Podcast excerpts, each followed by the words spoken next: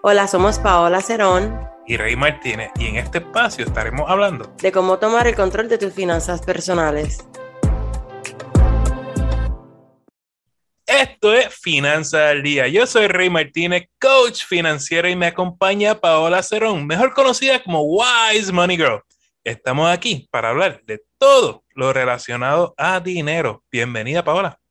Hola, Rey, gracias por tenerme en este espacio. Siempre contenta de compartir información valiosa con nuestra audiencia.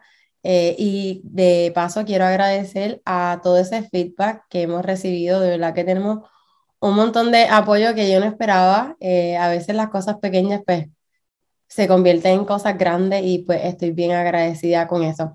Nada, Rey, quiero que nos digas quién es nuestro auspiciador de hoy. El episodio de hoy es traído a ustedes por Barbería Styles, comprometidos con la belleza y la salud de nuestro amigo Javier. Lo consigue en Bayamón. Para más información, pasa por su Instagram, Barbería Styles, la última I de Y. Y también, Paola, queremos agradecerle a nuestros Patreons, Mercedes, Marisela, Juliet, Rosy y José Luis. Si tú también quieres apoyar a Finanzas al Día con Paola y Rey, lo puedes hacer visitando la página patreon.com Finanzas al Día con Paola y Rey. Adelante, Paola. Bueno, pues hoy vamos a tener un tema eh, muy, muy bueno. A mí me encantan todas estas cuestiones. Y es cómo mantenerse motivado en las finanzas. Y, ¿verdad, Rey? Yo sé que esto, como cualquier, como cualquier otro proceso, es un proceso tedioso. Y sabemos que cuando uno habla de finanzas personales, no es un tema favorito para las personas.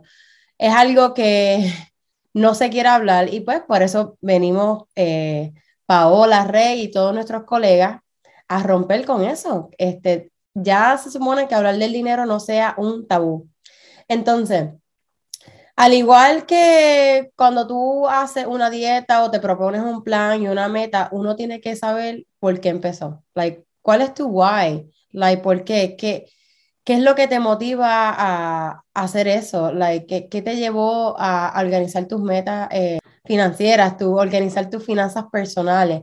En mi caso, a mí me encanta porque Rey tiene un testimonio muy lindo. En mi caso, ¿verdad? Para hablarlo corto, fue el divorcio de mis padres. Y después mudarme, ¿verdad? Para Tampa y ver que toda la responsabilidad que yo, que yo tenía, porque ya no era de que mi mamá me pudiera ayudar con el teléfono o algo, era un sentido de responsabilidad. So, eso es un ejemplo de algo que a mí me motivó, ¿verdad? A organizar mis finanzas personales. Entonces, eh, otra cosa que yo diría es tener como que en un entorno seguro, donde, o sea, personas que estén en tu misma sintonía, personas que tengan las mismas visiones y metas que tú, ¿cierto, Rey? Sí, yo, yo, yo soy creyente que hay que tener un grupo de apoyo, aunque sea una persona, pero alguien que te apoye, que te anime, porque si eh, una vez tú decides eh, cualquier meta en la vida, en este caso financiera, ¿verdad? Este programa de, de finanzas. Tú necesitas a alguien que te anime. ¿Por qué? Porque vas a tener muchas personas que, que, te van a querer jalar hacia atrás y decir, pero ¿por qué? Y te van a cuestionar.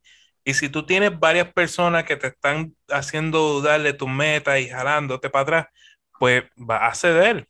Así que ese grupo de apoyo es importante tenerlo alrededor tuyo. Eso me ha pasado, Rey. Hay veces que yo siendo coach, y estoy orgullosa de mis amigas, ellas saben quiénes son. A veces yo digo, mira, vamos a hacer este viaje, vamos a hacer esto, vamos a hacer lo otro. Me dicen, Paola, no puedo, estoy en plan de ahorro, aplicado es Money Girl, y yo como que...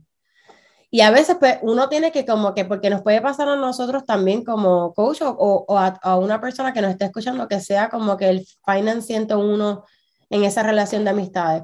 Si tú sabes que un amigo tuyo está, ¿verdad?, guardándose de la salida o se está aguantando en cierto domingos de brunch, no, no, lo, no lo juzgues, no, lo, no te sientas mal, no lo culpes, entiende su proceso, apóyalo en ese proceso, porque no va a ser para, no va a ser para siempre. Entonces, Rey, este, otro eh, punto que yo tocaría es mantenerse enfocado en el proceso. Yo sé que eso es bien complicado, por eso es que nosotros tenemos que celebrar las pequeñas victorias. ejemplo, tú tienes un hábito de que todo lo eh, todos los días quieres ese café de Starbucks por la mañana, ojo, no estamos diciendo que no te lo tomes, pero puedes cortar un poquito eso y tener un balance, ¿verdad, Rey? En lo que es, y verificar esos hábitos que tienes que sabes que no te están ayudando y a la misma vez celebrarlo. Ah, como que mira, esta vez me lo hice en casa. Igual mantener hábitos positivos, o sea, hacer el presupuesto mensual y, y hacerlo, o sea, crear ese hábito de hacer algo que, que te estabilice, te cree estabilidad en tu vida. Y, y cosas como hacer un presupuesto bien sencillo de, de, hacer y que te van a mantener enfocado en esas metas. No, y otra cosa también es este, que hay veces que eh, es ok eh, de tomarte un break y decir, ok, este, ya he estado este mes como que bien, por decirlo así, rajatabla con mi presupuesto, que no he gastado ni un peso, o sea, no. Y hay veces que no es que te abstengas de todo, también nosotros trabajamos para disfrutar nuestro dinero. Si tú te quieres, ¿verdad? Ir al mall y comprarte eso que te hace feliz, o ir a esa cena que, o ese restaurante que tú dices, ok, wow, es bien caro, pero que quieres ir, como que no te prive. Siempre y cuando, yo siempre lo he dicho y yo creo que Rey está de acuerdo conmigo, tú sigas tu presupuesto, pero si tú sabes que te vas a salir, ya sabes que next month come back y no te sientas mal si en este proceso tú empezaste, ¿verdad? Es un ejemplo, Rey, y de momento como que ibas bien, pero viniste y diste un tarjetazo.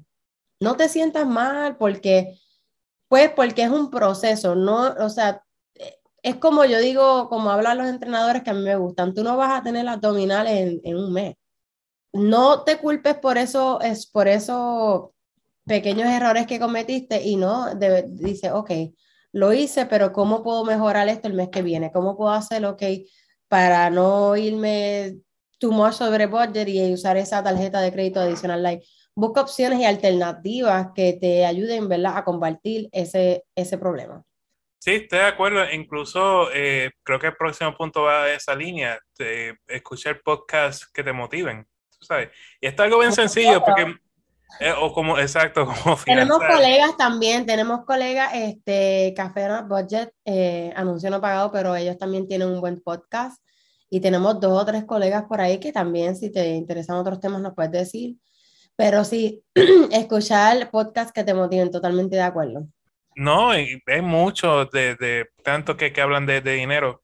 Eh, y, simplemente, pero busca con aquellos que tú te relacionas más. Si te relacionas más con nosotros, pues mira, escucha nosotros. Nosotros ya tenemos, hay varios podcasts que fácilmente vas a estar varias horas escuchándonos. Y, y si te gusta, pues magnífico, ¿verdad?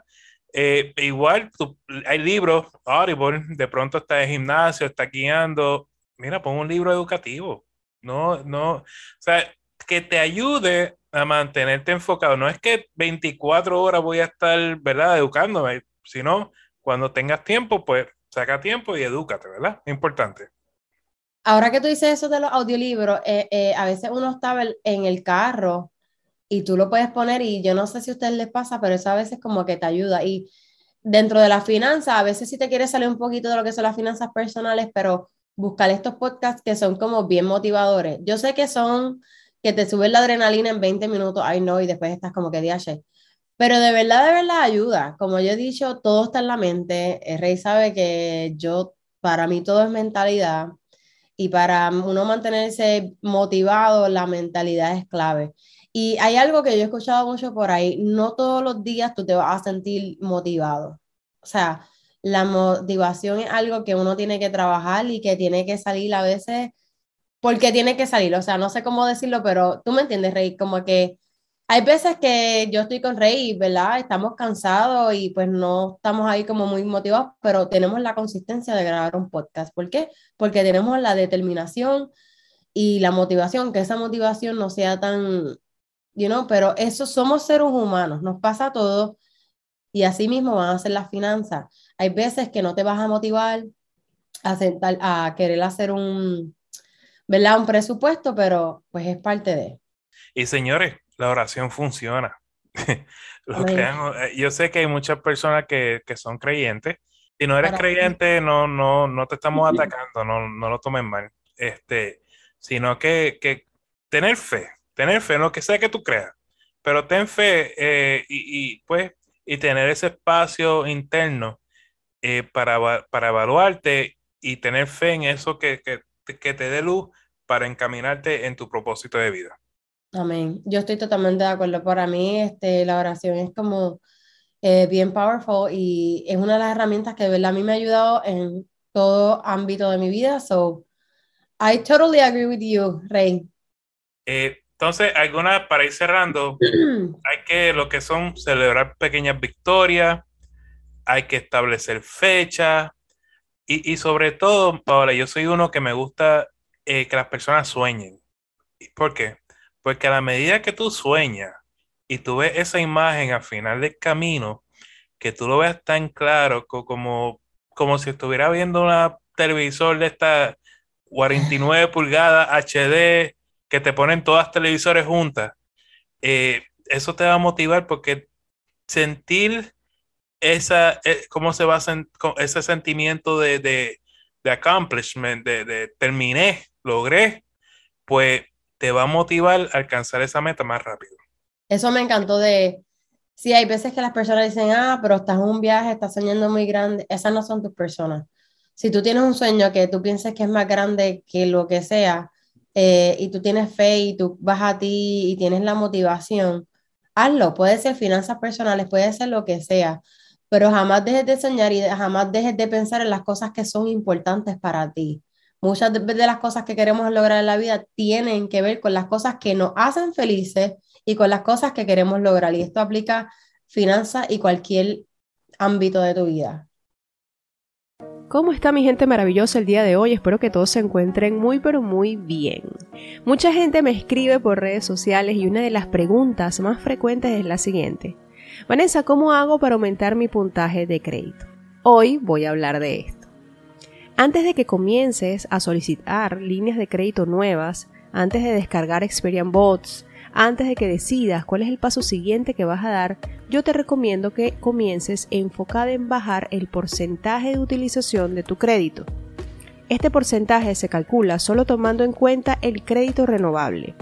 Una cuenta de crédito renovable no tiene un número fijo de pagos ni una fecha de finalización como los créditos a plazo, como son los préstamos para automóviles o las hipotecas, también los personal loans. Entonces, estas cuentas de crédito renovables son las tarjetas de crédito y se llaman renovables porque tienes la opción de pagar el saldo completo en cada ciclo o de renovar el saldo. La utilización de crédito representa alrededor del 30% de tu puntuación, entonces te vas a enfocar en obtener completamente ese 30%. ¿Cómo se calcula este porcentaje de utilización? Pues la gran noticia es que tú mismo puedes hacer el cálculo de este porcentaje, calculando la cantidad de crédito renovable que estás utilizando y dividiéndolo por la cantidad total de crédito que tienes disponible. Por ejemplo, digamos que tienes 30 mil dólares disponibles en tres tarjetas de crédito y que tienes un saldo o una deuda de 25 mil dólares. Tu índice de utilización general es de 83%. Este porcentaje es el que tienes que lograr bajar a menos del 10%. Esto quiere decir que tienes que bajar la deuda. Una de las formas que a mí personalmente me ha funcionado es hacer pagos semanales a las tarjetas de crédito. Si cobras semanal, sería bueno que pudieras hacer abonos a estas deudas. Y no, por supuesto, usarlas irresponsablemente. Después de haber controlado estas deudas, que son las más difíciles de controlar, porque fueron diseñadas para esto, para no poder controlarlas, ya puedes solicitar un aumento de tu límite de crédito, que te va a ayudar mucho. Vas a poder reportar tu renta, reportar tus servicios y todo lo que quieras hacer. Somos Credit Education Falco y así nos consigues por las redes sociales. Estamos aquí para servirte. Cada podcast estaremos contestando al menos tres preguntas que nos llegan tanto por el podcast o por las redes sociales. Y aclaramos que toda información es para uso educativo. Siempre consulten con un asesor financiero o con una entidad bancaria antes de tomar cualquier decisión financiera. Bueno, Rey, hoy tenemos nuestras tres preguntas, que es mi parte favorita, y comenzamos con IVA. Dice, bendito. Tengo 160 mil en préstamos estudiantiles maestría y me faltan dos doctorados. Estoy frustrada. bueno, Iva, sabes, eh, no sé, pero eh, tu caso, pero hay ciertos límites en la cantidad que tú puedes pedir prestado, ¿verdad? Y si ya estás 160 mil, yo primero verificaría cuánto dinero me queda para yo, ¿verdad? Pedir prestado porque hay un límite. Entonces, ya para eh, los doctorados, lo, el consejo que le doy a todo el mundo antes de tomar cualquier préstamo estudiantil es, no sé en qué estás haciendo tu doctorado, pero encárgate de evaluar cómo está esa carrera en el mercado ahora mismo, cómo pagan. Porque, ojo, siempre he dicho que aunque la educación es una inversión, no porque tú vas a hacer un doctorado o algo significa que tú vas a recibir esa inversión para atrás y vas a poder pagar estos préstamos estudiantiles. Y como siempre hemos dicho, y Rey y yo tenemos un curso de préstamos estudiantiles que te puedes inscribir. Los préstamos es un dinero que tú pides, pero es un dinero que a largo plazo tú tienes que pagar, porque las personas, ¿verdad? Se envuelven, ah, pues que la última deuda la paguen, ya ustedes saben quién, pero no. Eh, antes de ¿verdad? tomar este, ese préstamo, te exhorto a que ¿verdad? haga un research de porque no sé qué carrera estás haciendo y verifiques cómo está en el mercado. Obviamente, sentarte a hacer un plan rápido que tú te, te gradúes para ver cómo tú puedes empezar a, a, pagar eso, esos préstamos. Cosa de que, está bien, vas a tener dos, dos, dos doctorados, pero cuando tú empieces a trabajar, ese trabajo va a compensar todo eso que tú pediste. Cualquier cosa, como esta pregunta me interesa mucho, nos puedes escribir a mí por el, el DM, como yo estoy como Wise Money Girl, o consultar a Rey, pero no dudes en escribirnos. Entonces, Rey, nuestra segunda pregunta es de González, ¿cuáles son las tres agencias de crédito? La contestación fácil viene siendo Equifax, TransUnion y Experian, pero yo creo que es importante recalcar que existen dentro de esas tres agencias, los tres buros, existen unas ramificaciones, lo que son el Vantage Score y el FICO Score, ¿verdad? Puede ser mucha gente que mira su Credit Karma y tiene una puntuación de crédito, pero cuando van a solicitar un banco, cuando le llega su puntuación de crédito del banco, le llega otro número que no es parecido a lo que ellos entendían que era su puntuación de crédito y es simplemente la fórmula matemática que se utiliza para calcular tu puntuación de crédito. Por eso muchas veces yo le digo a las personas, está chévere, está cool usar el Credit Karma, pero no te dejes llevar. Esa no es, no es realidad la puntuación de crédito que los bancos, la mayoría de los bancos van a utilizar. Porque de pronto eh, tú ves que tú tienes un 720 en Credit Karma, te llega el papel del banco y está en 690. Y tú dices, adiós, ¿qué pasó aquí? ¿Qué pasó aquí? La razón es esa, que Credit Karma basa sus puntuaciones en el Vantage Score. Y si tú te fijas bien, debajo del numerito te dice Vantage Score 3.0. ¿Qué significa eso? Dentro del Vantage Score y el FICO Score hay varias fórmulas matemáticas y cada una de ellas tiene una versión. Es decir, versión 1, versión 2, versión 3, versión 4, etcétera, ¿verdad? Cada banco, incluso los dealers, usan una versión diferente. Por ende, la puntuación de crédito va a ser distinta según la versión que usa la institución financiera a la cual tú pediste el préstamo. Así que, más allá de Equifax, TransUnion, Experian, empápate mejor en la fórmula matemática, porque eso te va a decir en realidad cuál va a ser tu puntuación de crédito. No, que el 90% de las entidades eh, financieras usan FICO. Y el FICO, como así como el Vantage tiene, como dijo Rey, el FICO también tiene su uh, el 10.0, el otro punto cero, y yo creo que el año pasado ellos hicieron un arreglo. So, muy buena información, Rey, me encantó cómo lo explicaste. Eh, nuestra tercera pregunta es de Pipo y dice que es el interés compuesto. Pues para empezar, eso es una de las maravillas del mundo. Es que hay un code que dice que es una de las maravillas del mundo, pero básicamente es ganar interés, ¿verdad, Rey? Sobre interés. Tú pediste una cierta cantidad de dinero a cierta tasa de interés, te generó tanta cantidad el primer año y ese primer año vas a generar ese interés y ese segundo año le vas a añadir ese interés al interés del primer año y después el tercer año le vas a añadir ese interés del segundo año y por ahí sigue. Eso es el interés compuesto. Como un ejemplo, las anualidades. Puede ser un ejemplo cuando estás invirtiendo, así es como tú creces tu dinero, ¿verdad? En la bolsa de valores. Sí, interés sobre interés sobre interés. ¿verdad? O sea, tienes 100 dólares, coge un interés, ahora es 105 por decir algo, y esos 105 vuelven a coger un interés, ahora sube 110. Por eso es que nosotros decimos, ¿qué tú prefieres? ¿Pagar interés al banco a través de una dichosa tarjeta de crédito? ¿O por el contrario, tú invertir en la bolsa de valores y ganar interés? La, obviamente, este, y este, hacer que el interés compuesto nos pague a nosotros, nosotros no pagarlo.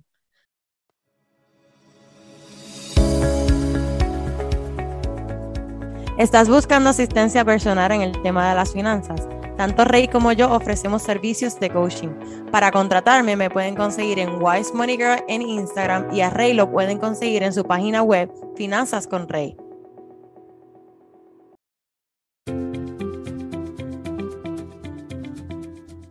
Una persona que nunca cometió un error nunca intentó nada nuevo. Albert Einstein. Señores, queremos agradecerte por el tiempo que nos has regalado porque sin ti, Wise Money Girl o Finanzas Correy no existirían. Si te agrada este contenido, te invitamos a darnos cinco estrellas en el podcast y dejarnos un comentario para seguir creciendo en esta comunidad. A Paola la consigues bajo Wise Money Girl en Instagram y Facebook y Finanzas Correy en las diferentes plataformas sociales, también en la página finanzascorrey.com. Señores, recuerden, Vivan como nadie para que luego puedan vivir como nadie y sobre todo sueñen en HD. You got this.